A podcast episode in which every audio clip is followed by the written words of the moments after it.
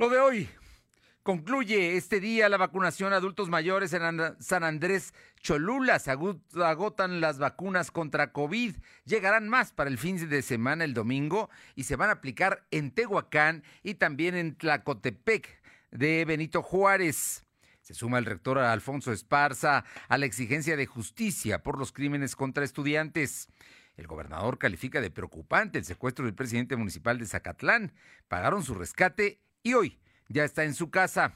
La temperatura ambiente en la zona metropolitana de la ciudad de Puebla es de 23 grados. Lo de hoy te conecta. Hay bloqueos en el puente internacional. Está pidiendo el apoyo de la policía. Noticias, salud, tecnología, entrevistas, debate, reportajes, tendencias, la mejor información. Lo de hoy, Lo de hoy radio con Fernando Alberto Crisanto. ¿Qué tal? ¿Cómo está? Muy buenas tardes. Es un gusto saludarlo en este jueves.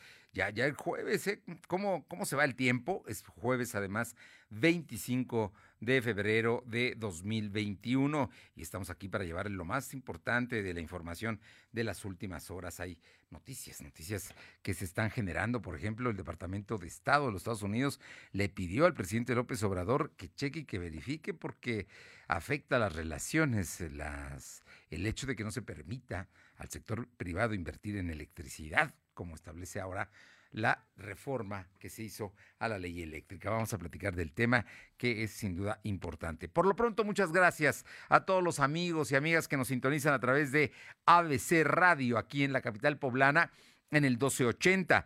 También en la región que tiene como centro Ciudad Cerdán, donde transmite la Qué Buena en el 93.5. En la Sierra Norte, un lugar maravilloso, en Estamos llegando a través de Radio Jicotepec en el 92.7 y también allá en la Sierra en el 570. Y La Magnífica en el 980 en el sur del estado, concretamente en Izúcar de Matamoros. Desde ahí se genera la señal. Y por supuesto a quienes nos siguen a través de eh, la plataforma www.lodehoy.com.mx y también en las redes sociales donde estamos como LDH Noticias en Facebook, en Twitter, en Instagram, en YouTube y también en Spotify. También, también pueden encontrarnos en Telegram como lo de hoy noticias. Ahí estamos, estamos todos los días trabajando el equipo permanentemente para llevarle toda la información. Por lo pronto, vámonos con el asunto de las vacunas. Es, un tema importante. El día de hoy eh, se concluye la aplicación de 10.725 dosis de la Pfizer que llegó a, a Puebla, concretamente a San Andrés Cholula. Y bueno, ha tenido una gran demanda. Hubo filas muy largas desde ayer en la tarde, luego algunos se quedaron a pernoctar, otros muy temprano. Nosotros estuvimos ahí, se ven las filas, había dos, una para las personas discapacitadas, muchas llegaban con sillas de ruedas, y también para las personas que por su propio pie entraban precisamente al lugar donde se aplica la vacuna. Un asunto que, que, se estuvo cuidando mucho y que tuvo cierto orden, pero de todas maneras también hubo molestias porque en algunos lugares se acabaron ya las vacunas, que hoy deben concluirse este tema según reconoció el secretario de Salud. Mi compañero Silvino Cuate tiene la información. Silvino, muy buenas tardes. ¿Qué? Muy buenas tardes. Pues comentarte que este jueves concluye la aplicación de las 10.705 dosis de Pfizer contra el COVID, mismas que se aplicaron en San Andrés Cholula, así lo confirmó el secretario de Salud, José Antonio Martínez García. Además, aseguró que el próximo domingo arranca la vacunación de adultos mayores en Tehuacán y Tlacotepec de Benito Juárez, con 39.000 vacunas de China Sinovac. Enfatizó que la dosis china cubre cepas inglesas y brasileñas. Agregó que su efectividad de Sinovac es de un 70% al completar las dos vacunas, en comparación con la de Pfizer y AstraZeneca. Sin embargo, disminuye entre el 98 y 100% los casos graves de coronavirus. El funcionario estatal explicó que en la primer día de vacunación en San Andrés Cholula se aplicaron 5.800 dosis, lo que representó un avance del 54%. Aclaró que las aglomeraciones que se registraron se debe a que entre un 40 y 50% de los asistentes eran habitantes de otras demarcaciones que no corresponde a San Andrés Cholula. Detalló que se tienen disponibles, se tenían disponibles 4.600 dosis que fueron distribuidas en los puntos de vacunación de la siguiente manera: 300 en Santa Rafael Canoc, 200 en San Antonio con Acatepec, en Acatepec, 2.500 en Centro Escolar Doctor Alfredo Toschi y, y 1.100 en el CSAD Las Calancingo. En relación a las vacunas aplicadas en personal de salud de la primera línea de batalla, dijo que de las 6.825 dosis de Pfizer se han aplicado 3.500, que representa un avance del 51.2%, mientras que las 6.825 dosis a trabajadores de hospitales integrales se lleva un 41.5% de avance con 3.110 vacunados. Respecto a los avances en la vacunación de adultos mayores, en la Mixteca indicó que de las 42.500 de AstraZeneca se han cumplido el 83.4%, que significa 35.500 35.459 poblanos. Señaló que por distintas dificultades varias personas no pudieron acudir, por ello la Secretaría va a distribuir la vacuna de manera estratégica para que todos los adultos en esta zona mixteca estén vacunados. De información. Bueno, y muchos cholultecas que no alcanzaron vacunas, ¿no? También porque llegó gente de otros estados de la República, hubo gente de Querétaro, de Tlaxcala, de la Ciudad de México, del Estado de México, que llegaron a Cholula, ¿eh? Y fueron los que durmieron y estuvieron ahí. Y como la vacuna es de aplicación universal, tampoco se les puede negar. No era solamente a los cholultecas, que sin duda llegaron, tenían, estaban registrados, pero algunos, algunos no la consiguieron. Entonces, yo creo que más adelante tendrán que volver a regresar a vacunar a las personas que estén aún pendientes en este municipio. Muchas gracias, Silvino. Regresamos más tarde contigo. Y vámonos con mi compañera Alma Méndez, porque ella nos comenta, y el ejemplo es que en el CESA de Tlaxcalancingo, ahí se agotó a las 10 de la mañana las vacunas que estaban dispuestas, se terminaron de aplicar. Cuéntanos, Alma. Gracias, Fernando. Muy buenas tardes a ti y a todo el auditorio de Lodoy. Pues cerca de las 10 de la mañana se anunció que se acabaron las vacunas en el de Tlaxcalancingo, generando descontento en la zona, debido a que muchos se encontraban formados desde las 9 de la noche de este miércoles. Al respecto, la directora general del Sistema Municipal de San Andrés Cholula, Etel eh, Morales, confirmó que se agotaron las 10.810 vacunas para San Andrés Cholula. Y es que un promedio de 2.500 fueron dirigidas al César de Tlaxcalancingo, pero ayer se aplicaron 2.000 y hoy solo se contaron con 700 dosis. La funcionaria municipal enfatizó que ya solo operan cuatro de los siete puntos oficiales de vacunación ante la falta de vacunas. Asimismo, pobladores de la Junta Auxiliar de Santa María Tonacitla mostraron molestia debido a que fueron avisados eh, que solo se habían vacunado las personas con ficha, pese a que llegaron desde las desde la madrugada de este jueves, por lo que solo podrán vacunar a las personas que cuentan con esa ficha que entregaron el miércoles. En el Centro de Salud de San Francisco Catepec, 570 eh, dosis cubrirán el mismo número de adultos mayores, pero solo 200 vacunas se aplicarán este jueves. Cabe mencionar que fueron vacunadas personas provenientes no solo del municipio de San Andrés de Cholula, sino también de los municipios de Atlisco, Chachapa, San Pedro, Cholula, San Francisco, Coronango, así como de los estados de Tlaxcala y Querétaro. La información, Fernando. Pues ahí está, ahí está. ¿Qué te digo? Pues ese es, el, es el tema. La verdad es que hay mucha fe, hay mucha esperanza de la gente en vacunarse, quiere vacunarse y por eso hacen esas colas y vimos escenas donde se ve que los nietos, los hijos están llevando al papá, a la mamá, los llevan muy cuidados, muy protegidos, muy bien cubiertos. Afortunadamente no ha sido, hoy no fue un día de, de tanto frío, pero aún así llegaron llegaban, los dejaban, en fin, en sillas de ruedas, eh, en bastones, con muletas, pero ahí estaban, ahí estaban porque quieren vacunarse, quieren obviamente, eh, pues, no ser víctimas del el COVID. Así es que, pues, estaremos muy pendientes y sí, falta mucha gente todavía por vacunar. Muchas gracias. Seguimos al pendiente. Por cierto, hay un detalle que me llamó la atención, una declaración del secretario de Salud que va en el sentido de que la vacunación, la vacuna no es necesariamente mágica y ya con eso no va a pasar absolutamente nada y ya todo el mundo se va a curar. No, la vacuna tiene un porcentaje de cada 100 personas vacunadas, el 70% eh, va a quedar inmune. No le va a pasar absolutamente nada. Esperemos que usted sea de ese 70%. Pero al 30% restante podría tener COVID, solamente que con vacuna va a ser algo menor. No va a ser grave, va a ser una enfermedad menor de la que va a salir rápidamente sin mayores consecuencias y eso va a evitar las hospitalizaciones, los largos tratamientos y todo lo que ya sabemos que trae el COVID. Por ello es importante vacunarse y por ello pues estaremos muy atentos a todo lo que suceda. Vámonos con otros temas. Mi compañera Aure Navarro habla de que, bueno, consejeros estatales de Morena están denunciando la venta de candidaturas. Yo no sé si ellos pagaron algo por alguna candidatura. Aure, te escuchamos. Pues efectivamente, Fernando Auditorio, les comento que consejeros estatales de Morena en Puebla piden a la Comisión Nacional de Honestidad y Justicia investigue, sancione y castigue sin ningún tipo de sesgo a quienes están incurriendo en actos de corrupción por la venta de candidaturas. A tiempo descalificaron que dos aspirantes a la alcaldía, sin revelar sus nombres, para la capital, pues estén utilizando al gobierno para hacer partido. El secretario de Derechos Humanos en Morena, Jorge Hernández Aguilera, señaló que también se formalizó esta queja ante la FEPAD para que, eh, bueno, pues esta aparente práctica encabezada por los hermanos, dijeron Garmendia de los Santos, siendo uno de ellos quien se ostente como presidente del partido de Morena en Puebla, se frene para no manchar al partido de la Cuarta Transformación, mientras que el consejero Julián de Jesús advirtió que el partido de Morena se está fracturando, toda vez que el propio Edgar Garmendia de los Santos está excluyendo a la militancia del interior del Estado, Fernando. Por su parte, la consejera Araceli Bautista acusó que Claudia Rivera Vivanco sabe bien cuáles son sus pecados, razón por la cual pues se ha visto comprometida a dar, dijeron así, chambita a Papaki y por qué Alejandro Armenta apapacha al secretario general de Morena, Edgar Garmendia, desconociendo pues de esta manera a Mario Bracamontes, a quienes ellos reconocen como su líder estatal. De esta forma consideró que al estar Eloísa Vivanco al frente de la comisión, pues del partido existe la posibilidad de que esta favorezca a sus hijos, siendo principalmente pues a Claudia Rivera Vivanco. Fernando.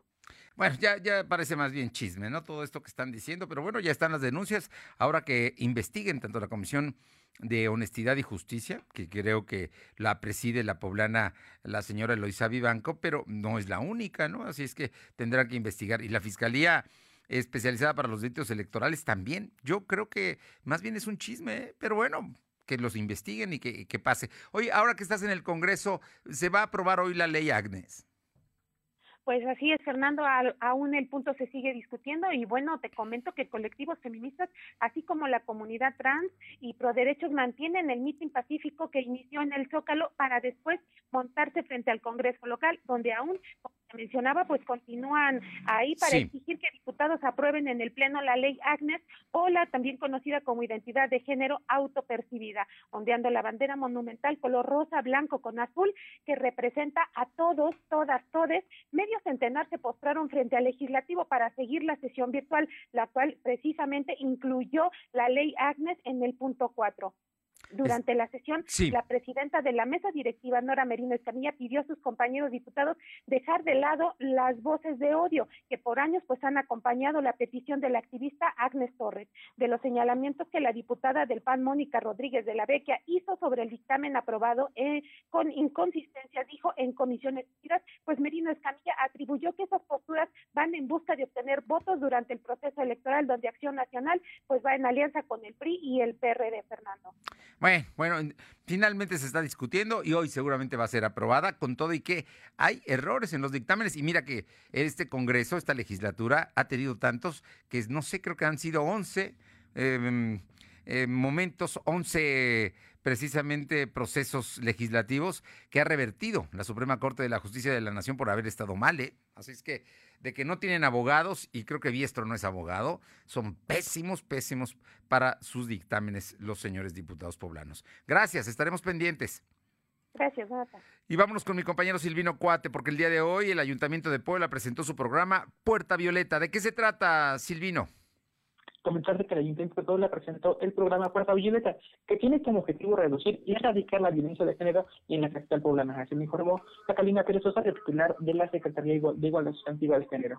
La funcionaria municipal comentó que la estrategia de la Puerta Violeta está conformada por una unidad de atención que está, estará ubicada en la 16 Sur, número 3911, Colonia Anzures. Comentó que al inmueble podrán acceder todas las mujeres que sufren violencia o que que su vida esté en riesgo eh, y van a hacer un, resguardo de 90 días. Además dijo que en esta iniciativa se contempla la participación de todas las dependencias municipales. Por ello, todas las secretarías tendrán una puerta violeta que contará con la sede en el DIF municipal. Explicó que las mujeres que lleguen recibirán atención psicológica, médica, además de asesoría jurídica. En este mismo sentido, dijo que los delitos contra la mujer disminuyeron en el municipio de Puebla de enero de 2021 respecto al mismo mes del 2020 señaló que los casos de violencia familiar registrados registraron una baja del 38.8% al pasar de 278 a 170 casos, de acuerdo con un comparativo que realizó la Secretaría de Seguridad Ciudadana. En el caso de abuso sexual, la incidencia bajó 18.5% al pasar de 27 a 22 personas, mientras que la violación cayó un 77.8%, ya que se registraron de 18 casos a 4 incidentes en lo que va del año. Es la información. Bueno, pues es un asunto muy, muy importante. Esperemos que, que baje, que se reduzca precisamente la violencia de género en Puebla. Yo creo que están, en ese caso, Catalina Pérez Osorio está trabajando y trabajando bastante bien. Oye, y, por otra parte, cuéntanos el tema del secuestro del presidente municipal de Zacatlán, que afortunadamente duró solo 24 horas. Efectivamente, el gobernador Miguel Barroso Huerta calificó de grave el secuestro del alcalde de Carlán, Luis Márquez. Sin embargo, dijo que está que se encuentra bien y se mantiene mantiene comunicación para vigilar su situación. El mandatario Víctor dar más detalles, dijo que se debe actuar con mucha discreción para que las autoridades puedan realizar las averiguaciones correspondientes. Cabe recordar que la tarde del martes fue secuestrado el presidente de Carlán. Posteriormente, tras pagar un rescate por un millón de pesos, fue liberado. El edil fue privado de su libertad cuando viajaba eh, con su chofer en una unidad Toyota donde fue interceptado eh, por unos sujetos en los límites del municipio de Tlaxco, en Tlaxcala, y la carretera que conduce a, a, Zacatlán. El caso fue evidenciado por su hijo, quien eh, también evidenció que le solicitaron un rescate, posteriormente pagaban ese rescate y fue este miércoles cuando lo liberaron y bueno, afortunadamente el alcalde está bien y las autoridades están haciendo las averiguaciones correspondientes. La información. Lo más importante es que ya está y está bien en su casa el presidente municipal de Zacatlán. Gracias. Son las 2 de la tarde con 16 minutos. 2.16. Lo de hoy es estar bien informado. No te desconectes. En breve regresamos. Regresamos. Los fines de semana son de Coppel. Aprovecha hasta 15% de descuento en aparatos de ejercicio. ¿Cómo lo oíste? Ponte en forma con el 15% de descuento en aparatos de ejercicio. Aprovecha con tu crédito Coppel las promociones de Coppel y Coppel.com. Mejora tu vida. Coppel. Válido del 28 de febrero. Consulta productos participantes en coppel.com. Suscríbete a nuestro canal de YouTube. Búscanos como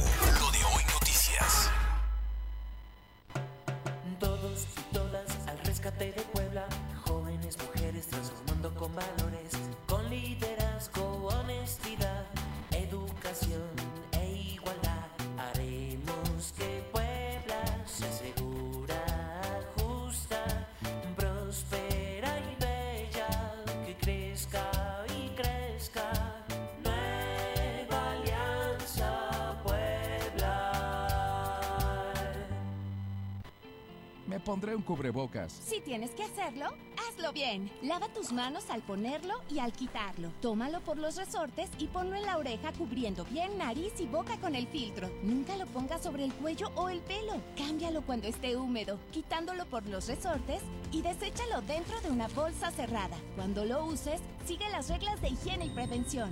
Y por favor, quédate en casa. Gobierno de México. Búscanos en Instagram, Facebook y Twitter como arroba LDH Noticias. Los fines de semana son de Coppel. Aprovecha hasta un 18% de descuento en smartphones de las marcas Samsung, Motorola, Huawei y Honor. Aprovecha las promociones de Coppel y Coppel.com y paga hasta en 24 meses con tu crédito Coppel. Mejora tu vida. Coppel. Válido del 28 de febrero. Consulta productos participantes en coppel.com. Lo de hoy es estar bien informado. Estamos de vuelta con Fernando Alberto Crisanto. Los personajes de hoy, las ideas y los hechos se comparten en la entrevista. Bien, y le agradezco muchísimo al licenciado Rodrigo Abdala, eh, delegado estatal de los programas de desarrollo social, eh, representante del gobierno federal en Puebla. Rodrigo, muchísimas gracias. Sé que tienes mucho trabajo y te distraigo unos cuantos minutos para que nos comentes to- todo cómo va la vacunación en Puebla. Hoy se debe terminar ya lo de San Andrés Cholula y el fin de semana arranca en Tehuacán y Tlacotepec de Benito Juárez. Muy buenas tardes y muchísimas gracias. Mi querido Fer, ¿cómo estás? Muchas gracias. Así es, como lo comentas, el día de hoy se estarán concluyendo con las 10 10 dosis que llegaron al municipio de San Andrés Cholula.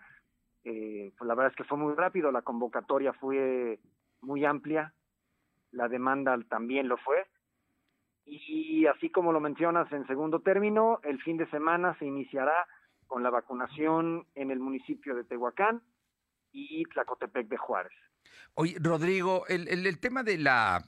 Lo que pasa es que San Andrés Cholula, ustedes, bueno, hicieron todo, levantaron un padrón de, de, personas mayores de 60 años eh, que nos registramos y que eh, es, establecimos, y, resulta que tantos, tantos llegaron a los, cientos, a los siete centros que ustedes ubicaron a, de vacunación, que, que parece que había más gente que no solamente era de Cholula. Definitivamente, Fer no únicamente llegaron personas de San Andrés, llegaron muchísimas personas de Puebla, llegaron muchísimas personas de San Pedro, de Cuautlancingo, de Coronango, de otros municipios e incluso llegaron a eh, llegaron aquí a aplicarse la vacuna personas de otros estados de la República. El asunto es tan simple como esto. Como ahora esto es un derecho universal para toda aquella persona que tiene 60 años en adelante, cualquier persona que tenga 60 años llegue y se forme, es un potencial beneficiario o potencial acreedor a la aplicación de estas dosis. Cabe hacer también mención, Fernando, sí. de que la vacuna para todo el país está absolutamente garantizada.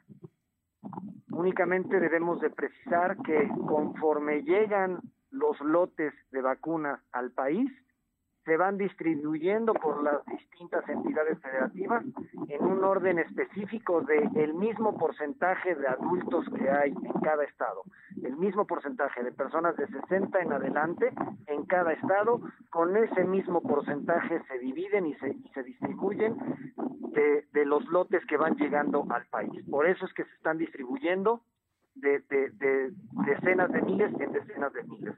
Pero eventualmente llegará lotes mucho más grandes que nos permitan hacer una estrategia y una logística mucho mayor en donde se estén vacunando pues decenas de miles por día. Sí. Te, te, te, pregunto esto porque es muy importante, porque habrá, habrá, algunos que se formaron, que no lograron tener las vacunas porque se están terminando ya, creo que eh, ya algunos centros incluso ya cerraron, eh, pero eh, está garantizado que todos se van a vacunar. Eso es, eso es lo más importante. Eso es importante. Absolutamente. El país tiene garantizada la adquisición de 160 millones de dosis. Eh, ese es el número que, que, que hasta la última fecha se publicó. Y con esto se estaría garantizando que cada uno de los ciudadanos de este país vayan siendo vacunados. El tema es que debemos ser un poco pacientes porque conforme se van entregando de parte de los, de los laboratorios es como se va distribuyendo en cada estado y se va aplicando en distintos municipios tratando de abarcar eh, eh, pues todas la, toda la extensión territorial de los estados. ¿no? Te pregunto, a lo mejor es redundancia, pero te pregunto, el presidente López Obrador dijo que a mediados de abril deberían estar vacunada toda la población que está en esa franja de mayores de 60 años. Es decir, que tenemos marzo y algunas semanas de abril para que todos, todos los mayores de 60 años del estado de Puebla que nos están escuchando tengan la vacuna. Sí, nosotros estamos garantizando que conforme vayan llegando, se hagan los operativos eh, necesarios. Tenemos una coordinación muy estrecha con la Secretaría de Salud del Gobierno del Estado, con el IMSS, con el ISTE, con nuestro coordinador Correcaminos, quien, quien, es quien ejerce la gerencia de todo este grupo coordinador.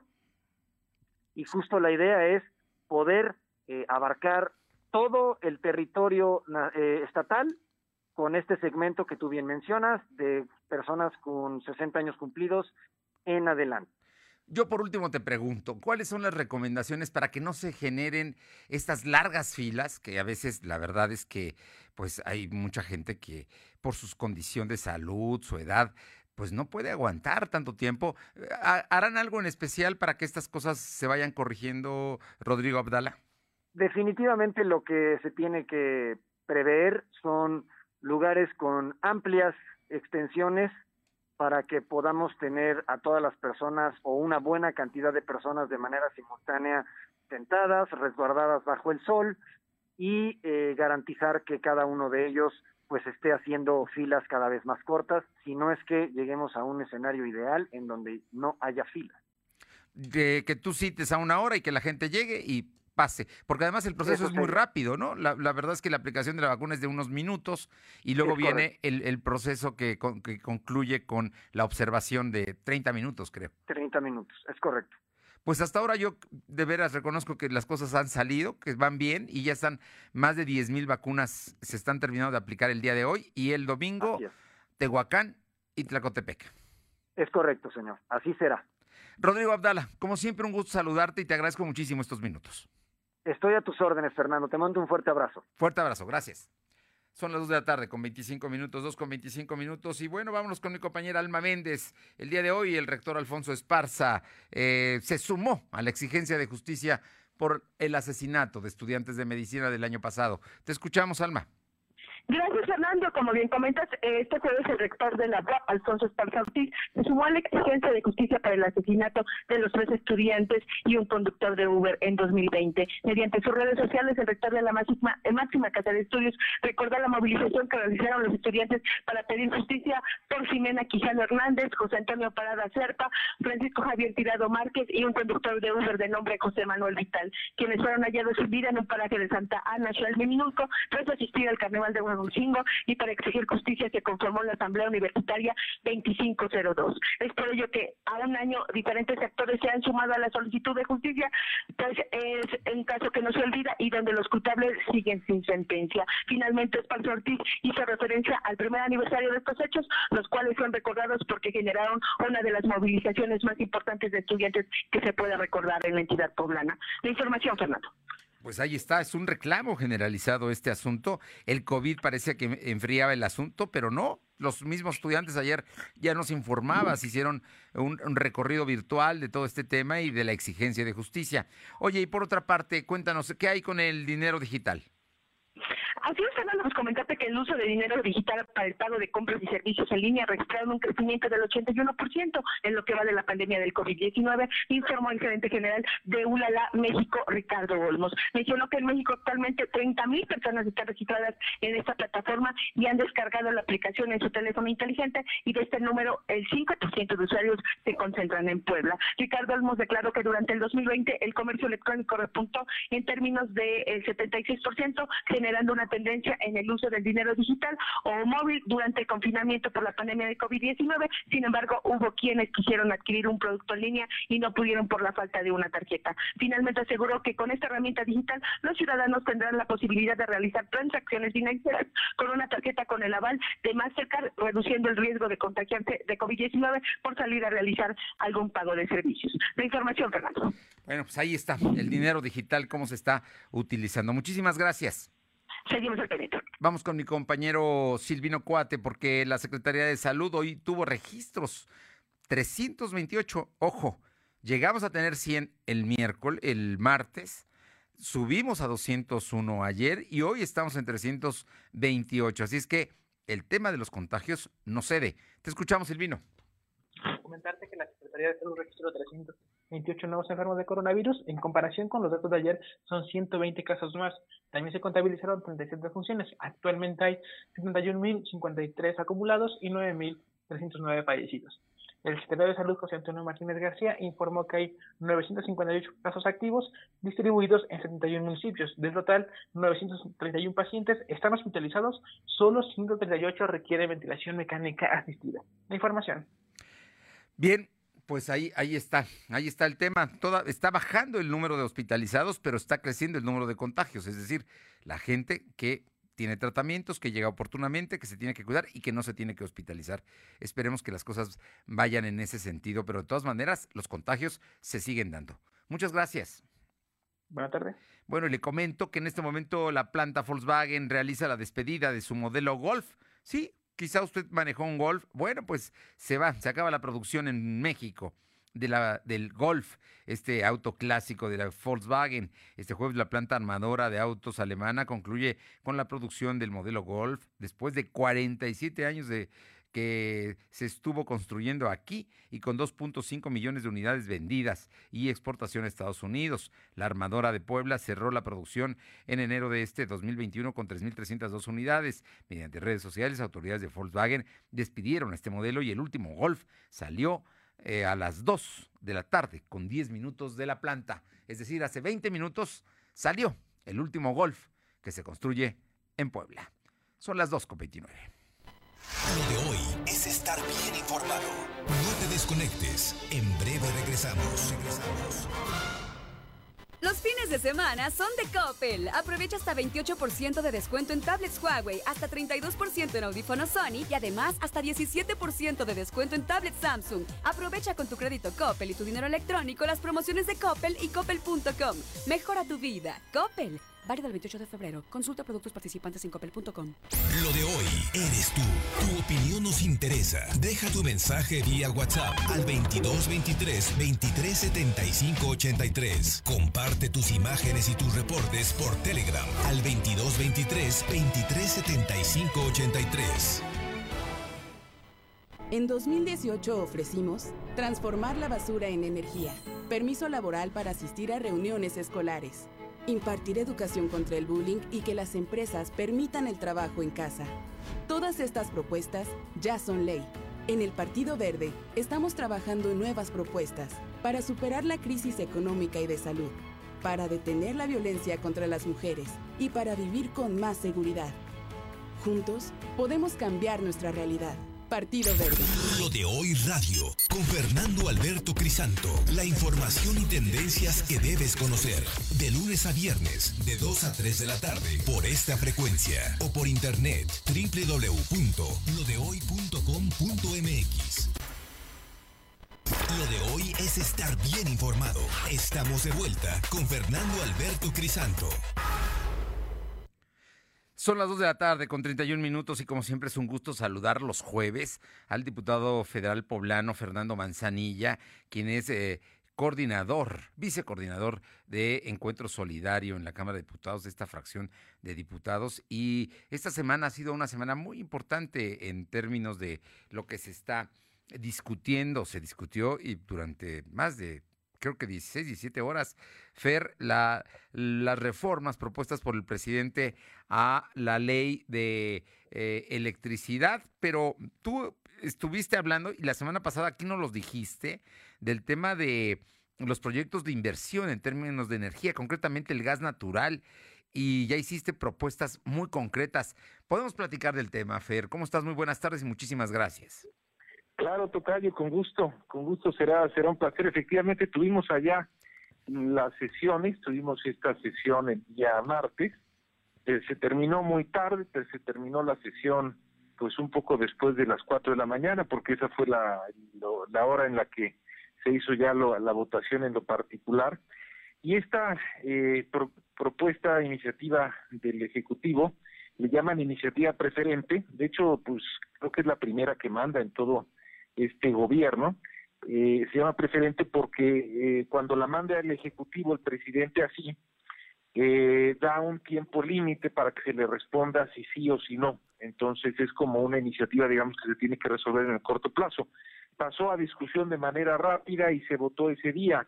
Fíjate que yo he apoyado al presidente, eh, pues prácticamente en todas las propuestas, todas las reformas, todas las iniciativas que ha mandado el gobierno a la Cámara. En este caso, este no no no fui a favor digamos de la propuesta del ejecutivo y no fui a favor pues porque creo que después de un análisis concienzudo y detallado pues creo que la propuesta pues en sí no necesariamente abona eh, pues a los propios propósitos que ha planteado el propio presidente. Entonces esa es la razón por la cual yo voté finalmente la propuesta en contra.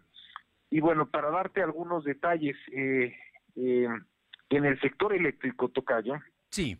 Eh, se, se, hay tres grandes partes. Una parte es la generación de electricidad, que es pues los que generan la energía eléctrica, las plantas generadoras, llamemos. Luego hay unas líneas de transmisión que todos las hemos visto, estas grandes líneas que pasan, digamos, a lo largo de todo el país, en la que se, se transmite la energía a las distintas regiones. Y una vez que llegan a las regiones hay ya una distribución, que son las que vemos que llegan finalmente pues hasta las casas o hasta los negocios.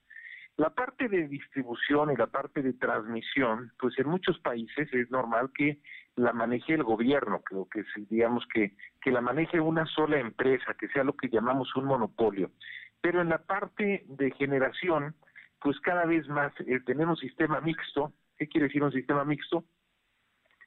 Pues un sistema en el que haya eh, privados y también eh, gobierno, empresas públicas participando, es algo que también funciona en muchos lados, como ha funcionado hasta ahora en México. Eh, esta iniciativa privilegia en mucho la generación, la producción de energía por parte del gobierno, de la Comisión Federal de Electricidad, y penaliza en mucho la producción de energía por parte de los privados. Y por esa razón, pues genera algunos problemas. En primer lugar, siempre que tú tienes un mercado donde hay poca competencia, pues es muy probable que se afecte el precio o la calidad del servicio. Y si se afecta el precio o la calidad del servicio, pues eso va a impactar al consumidor final. ¿Quiénes son los consumidores finales en el caso de la energía eléctrica, Tocayo? Pues son las familias, somos tú y yo, somos cada una de las familias, digamos, de, que habitan en todo el país, y son también las empresas y los negocios.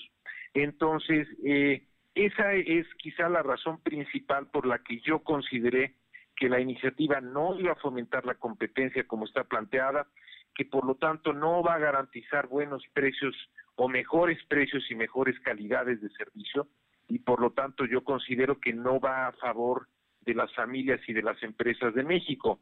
Siempre el gobierno podrá resolver eso pues metiéndole más dinero al sistema, es decir, metiendo un subsidio, pero siempre si se mete un subsidio es dinero que se estará utilizando por parte del gobierno para esto, que podría destinarse bien para algunas otras cosas. Por esa razón, eh, principalmente, y hay dos temas más. Sí.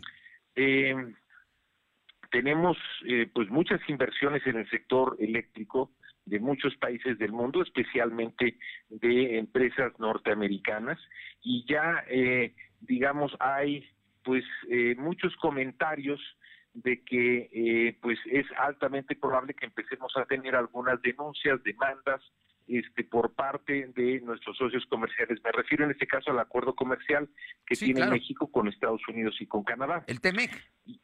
El TEMEC, exactamente. Y, y, en, y en segundo lugar también tenemos unos compromisos internacionales que se firmaron, entre otras cosas, en lo que se conoce como el Acuerdo de París, donde México y muchos otros países se comprometen a ir generando energías limpias.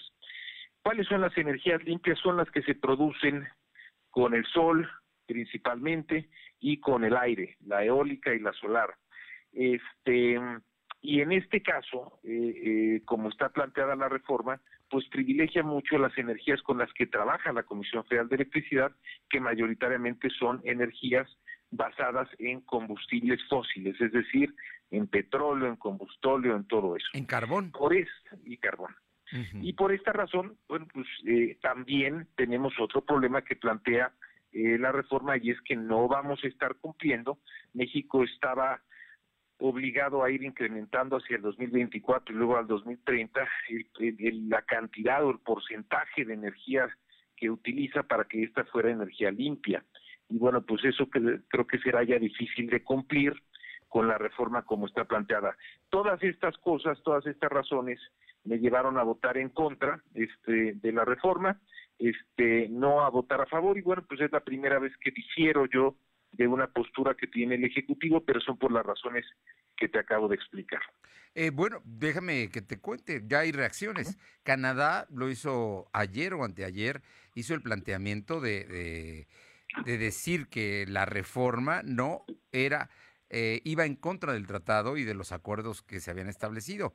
Y hace una hora el Departamento de Estado de los Estados Unidos habló precisamente, le mandó una carta al presidente, eh, al gobierno del presidente López Obrador, advirtiéndole que ellos insisten en que debe haber libre inversión en el sector energético.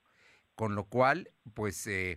Está tensando las relaciones con lo que tú ya nos decías y aquí el mayor, lo más importante, Fer, y lo que a mí me parece muy importante de tus propuestas, de la necesidad de revisar la política y garantizar, por ejemplo, el almacenamiento de gas y para todo eso también se requiere inversión privada.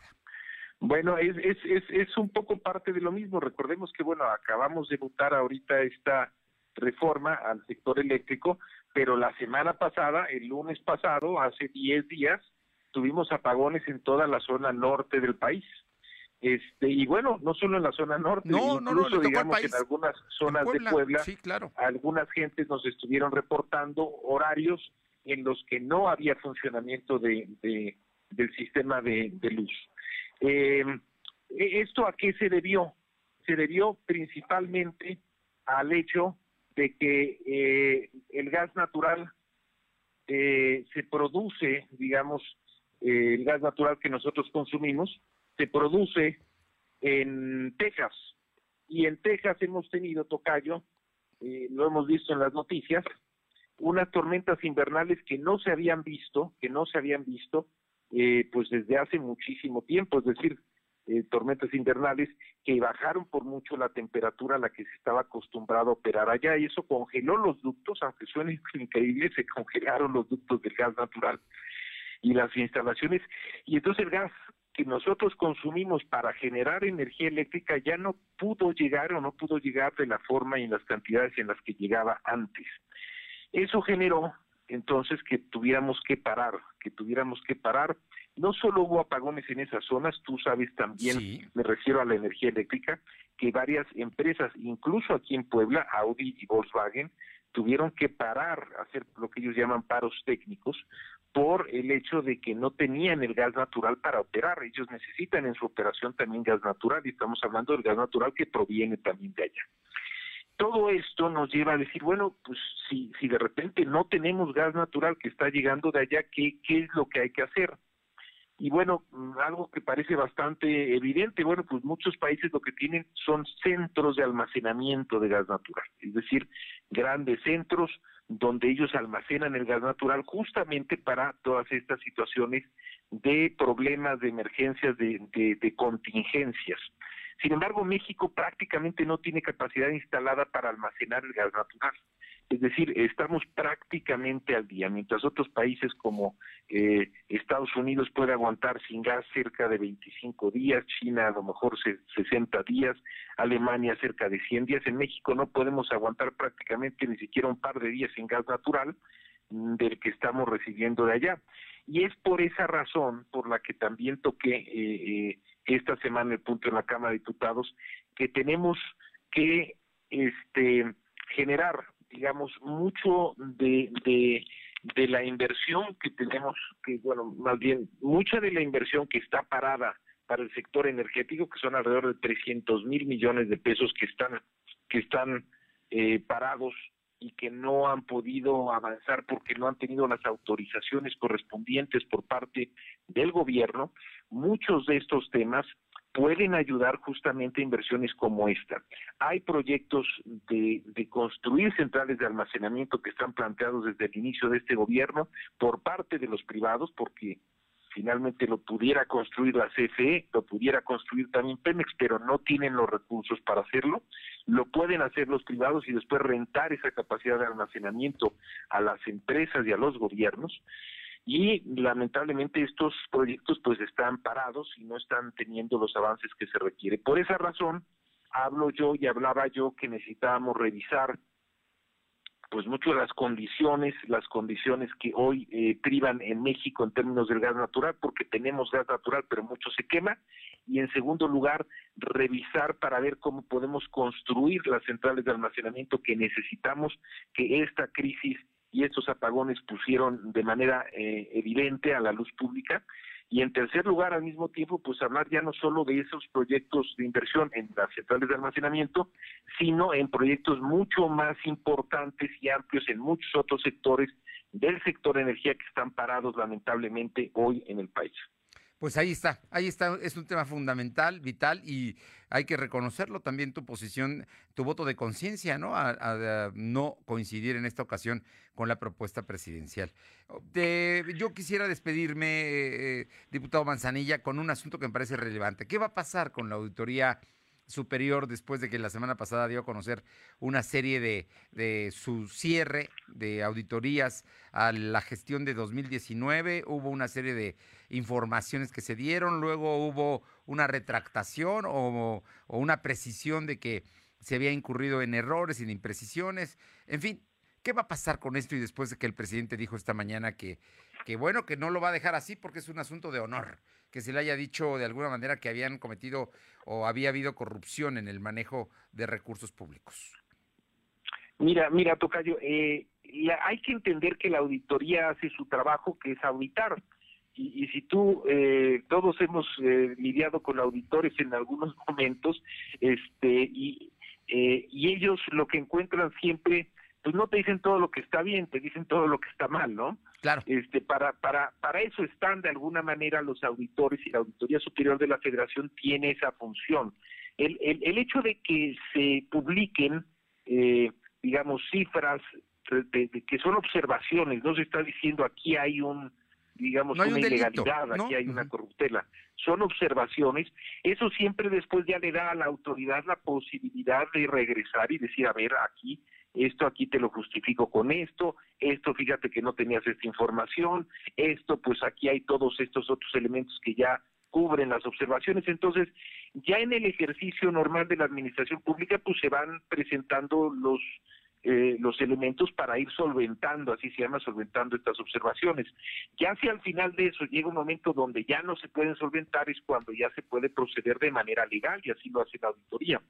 Yo creo que hay que entender eso en la lógica de que esta es una primera etapa y ahora vendrá, vendrá digamos, eh, la pues la presentación que hará el gobierno, los funcionarios de todos los niveles y de los estados eh, observados también, que son pues, prácticamente todos los del país, a ir, digamos, presentando la solventación a las observaciones para poder justificar.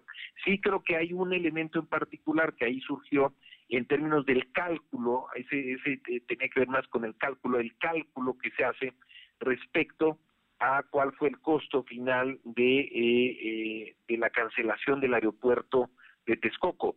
Y creo que ahí es donde la Auditoría Federal, la Auditoría Superior de la Federación, se echa para atrás y, dice que a lo mejor sus cálculos no estuvieron bien hechos. Pero bueno, pues e, ese es un tema en particular y se tendrá que analizar como tal. El resto, pues es parte del ejercicio de la función pública, ir solventando y sobre eso pues seguramente habrá muchas de esas cosas que van a quedar clarificadas.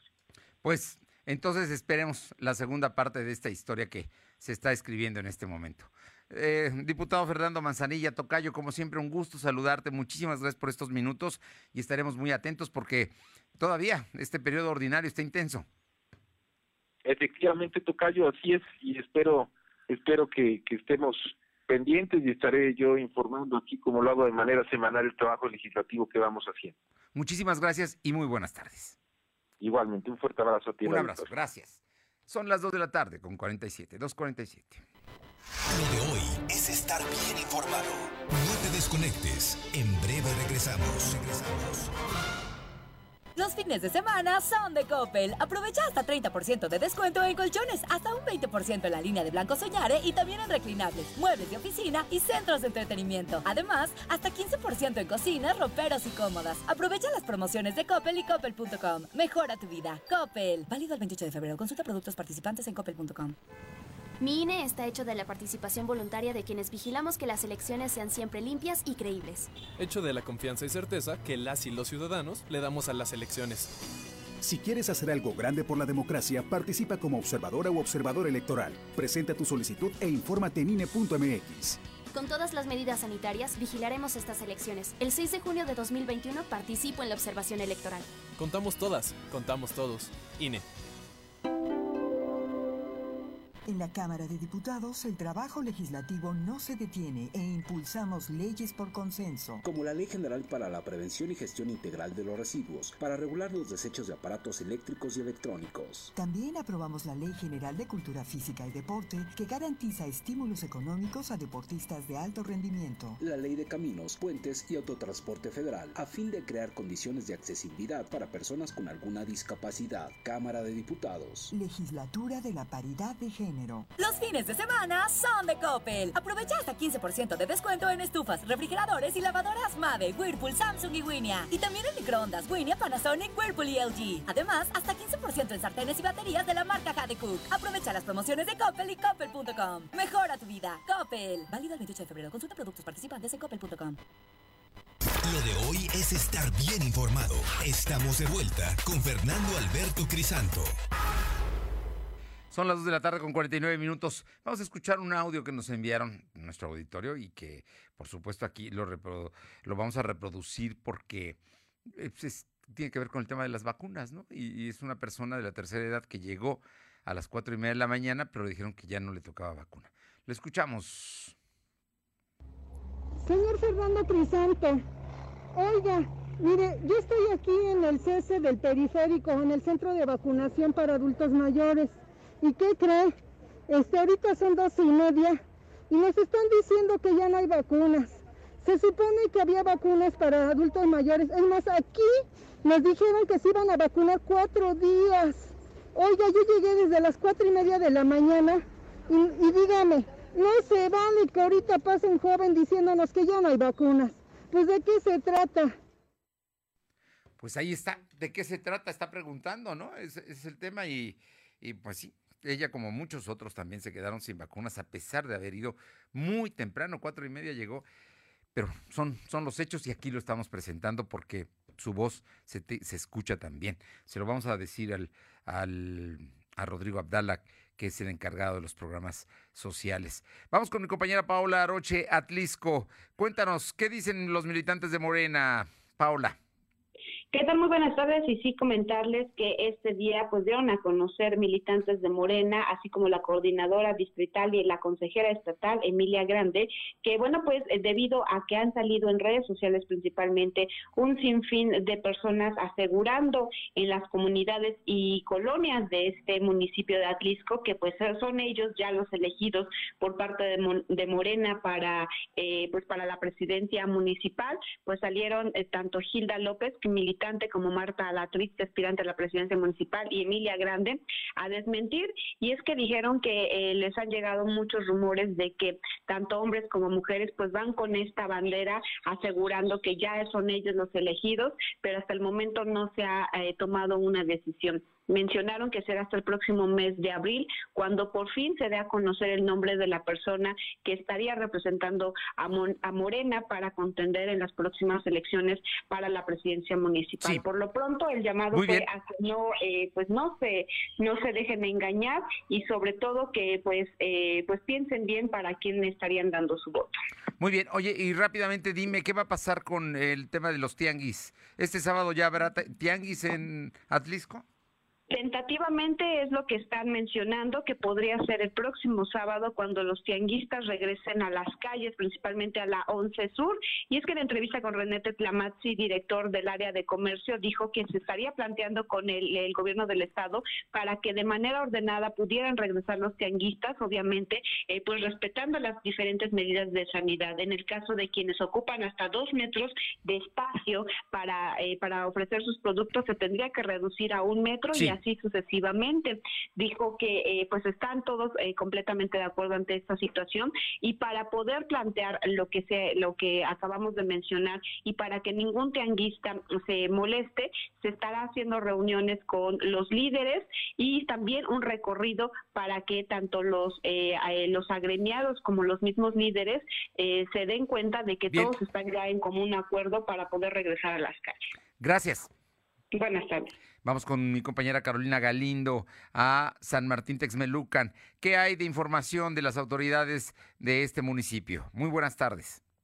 Fernando, buenas tardes a ti y al auditorio. Comentarte que el área de salubridad a cargo de Ramón Chilián confirmó que el Ayuntamiento de San Martín ya solicitó a la Secretaría de Salud y la Jurisdicción Sanitaria la llegada de vacunas COVID para empezar a inocular a los adultos mayores. Entonces, prevén ellos que sean los próximas, en las próximas semanas cuando las primeras vacunas arriben a San Martín Texmelucan. Recordemos que en la región, Texmelucan es de los municipios que encabeza la lista con casos activos acumulados, además de las muertes por este nuevo mal. Bien, esperemos que ya, ya van a llegar a Tehuacán este domingo, esperemos que pronto le toque también a San Martín, a Puebla no han llegado, por ejemplo, pero bueno, tendrán que llegar. Oye, ¿y qué hay de la Confederación de Camioneros de Carga? Sí, Fernando, el día de hoy tomaron la caseta de San Marcos, ya llegando a la Ciudad de México, son de la delegación Puebla, fueron más de 200 camiones quienes solicitaron al, pues a las autoridades correspondientes el cese de los abusos de las empresas de grúas que cobran costos excesivos por los arrastres, además de que se garantice la seguridad sobre la autopista México-Puebla, una de las más de las carreteras más inseguras en toda la República Mexicana. Bien, pues mira, hay preocupación por ello. Muchísimas gracias. Muchas gracias. Vamos con mi compañera Luz María Sayas porque hay el cierre de carreteras en Ajalpan, allá al sur del estado. Te escuchamos, Luzma. Hola, ¿qué tal, Fernando? Muy buenas tardes para todos mis amigos lo de hoy. Te comento que la tarde de ayer, un aproximado de 300 empleados de la empresa Grupos bloquearon la carretera estatal Tehuacán-Tepitlán ante el corte de la energía eléctrica que se realizó por parte de Comisión Federal a la empresa. Se sabe que tiene una adeudo, una cantidad considerable debido a esta situación. Los trabajadores pidieron que se restablezca el servicio, pues se verán afectados y en sus ingresos, ya que dependen económicamente de ese empleo. Cabe hacer mención que hasta el día de hoy, Comisión Federal de Electricidad reportó que por el momento hay fallas en el transformador para poder reconectar la energía eléctrica y que esta empresa, que esta maquiladora continúe trabajando. Lamentable la situación que se vive por el momento aquí en la en Puebla, situación que viven los empleados de esta empresa, Fernando. Gracias, Luz María. Y vamos con mi compañera Janet Bonilla porque están aplicando vacunas allá en Libres a los, a los empleados de salud, pero es la primera, no es la segunda, ¿verdad, Janet? Te escuchamos. Así es, Fernando. Muy buenas tardes para ti y para todo el auditorio. Continúa la aplicación de la vacuna anticovid en el municipio de Libres, que es aplicada por el momento solo a personal médico. Son 485 dosis las que recibió el Hospital General de Libres para que médicos y enfermeras reciban la inmunización. El día de ayer se inició con esta actividad que da esperanza al municipio, ya que es la primera dosis, como bien lo comentabas, que se recibe. Recordemos que en el Hospital General de Libres no opera como área COVID. Es por ello que hasta estas fechas fue tomado en cuenta para recibir el biológico. Hoy se observa una nueva eh, fila del personal que espera ser vacunado. Se prevé que mañana viernes se terminen de aplicar las cerca de 500 dosis, Fernando. Gracias. Vámonos con buenas tardes, vámonos con mi compañera Aure Navarro que está en el Congreso. Aure, danos lo último que haya en, en la Cámara de Diputados. Pues les comento, Fernando, que la discusión para saber si se aprueba o no la ley ACNES aún continúa. De acuerdo a las diferentes posturas de los diputados, todo indica que la ley de identidad será una realidad este día en Puebla. Por lo que colectivos feministas han anunciado, Fernando, que después de este logro va por la aprobación de la ley para la interrupción legal del embarazo. Por ahora se tiene una intervención de la proponente del dictamen, Diana García, quien criticó que hoy pues la postura argumenta que esta aprobación se dará por intereses políticos cuando no es así. Y bueno, Fernando, comentar que de esta forma eh, solamente se está ya en el punto donde se van a analizar las propuestas reformatorias, las cuales están siendo propuestas precisamente por la diputada Rocío García Olmedo y quien está haciendo mención a los artículos que deberían de considerar, pues en este caso cambiar, reformar o actualizar para poder no incurrir en, en este caso pues en alguna violación, Fernando, al momento de aprobar la ley. Bien, oye, ¿qué pasó con el amparo que gestionaba el diputado José Juan Espinosa? Les comento que el diputado José Juan Espinosa Torres le fue negado el recurso de amparo que había promovido para evitar ser detenido, por lo que cualquier orden de aprehensión en su contra puede cumplirse sin violación a sus derechos. Desde el juzgado cuarto en materia penal emitió la notificación donde se niega el amparo al exalcalde de San Pedro Cholula y quien recordemos pues ha sido señalado por un aparente desvío de recursos en el área público por el orden del 85.3 millones de pesos, Fernando, y pues ya le fue negado este amparo. Bueno, estaremos atentos. Muchas gracias, Aure. Y entonces sí habrá ley. Agnes en Puebla, sí, es la ley que le da derechos a transgénero para cambiar sus actas de nacimiento, su documentación, ¿no? Es, fundamentalmente el tema, eh, ratificar la identidad de las personas transgénero. Así es, que tengan la oportunidad de cambiar en este caso lo que es el nombre, más no los apellidos, pero sí el nombre y el género en un acta de nacimiento oficial. Muchísimas gracias. Gracias. Y rápidamente tenemos nada más un minuto, Silvino, algo de última hora importante que haya en tus fuentes. Comentarte que para evitar casos como el que ocurrió en Veracruz, donde un precandidato de Morena fue asesinado, el gobernador Miguel Brosa Huerta anunció que su organización brindará protección a los candidatos que soliciten. Sí, sí, sí, te escuchamos. Bueno, también comentarte que el mandatario aseguró que su administración va a vigilar las elecciones para que el crimen organizado no se vincule con algún candidato. Asimismo, dijo que va a brindar todas las herramientas necesarias para que el personal de los órganos electorales estén protegidos durante las elecciones. Información. Muchas gracias. Le comento que la minuta de la reforma eléctrica aprobada por la Cámara de Diputados provocó un choque entre las bancadas de oposición y de Morena en la apertura de la sesión del Senado de la República. El senador panista Julen Rementería eh, del Puerto y la periodista Claudia Ruiz Maciú solicitaron que la minuta pase por la figura de Parlamento abierto. Eh, por Movimiento Ciudadano, el senador Juan Cepeda afirmó que aunque lleva el carácter de preferente a la iniciativa, no se le podía dispensar la revisión necesaria como para que no se le quitara ni una coma. Así es que la oposición fuerte en contra de la ley del presidente sobre reforma eléctrica y además están citando al auditor, al banquillo, lo citan para el lunes, la Cámara de Diputados pidió el próximo lunes al titular de la Auditoría Superior de la Federación, David Colmenares, para analizar los resultados de la auditoría realizadas a la cuenta pública de 2019. Lo que dijo el presidente, van, van en contra de él. Gracias por haber estado con nosotros. Es jueves, pásela bien. Vamos a cuidarnos. Continúan los contagios. Se están terminando las vacunas ya en San Andrés Cholula, pero habrá más vacunas en el fin de semana para Tehuacán y Tlacotepec. Que sea una excelente tarde. Hasta mañana. Gracias. Fernando Alberto Crisanto te presentó Lo de Hoy Radio. Lo de Hoy Radio. Te esperamos de lunes a viernes, de 2 a 3 de la tarde por esta frecuencia, en la cobertura más amplia a nivel estatal. Y síguenos en internet www.lodehoy.com.mx y en nuestras redes sociales como arroba LDH Noticias. Lo de Hoy Radio.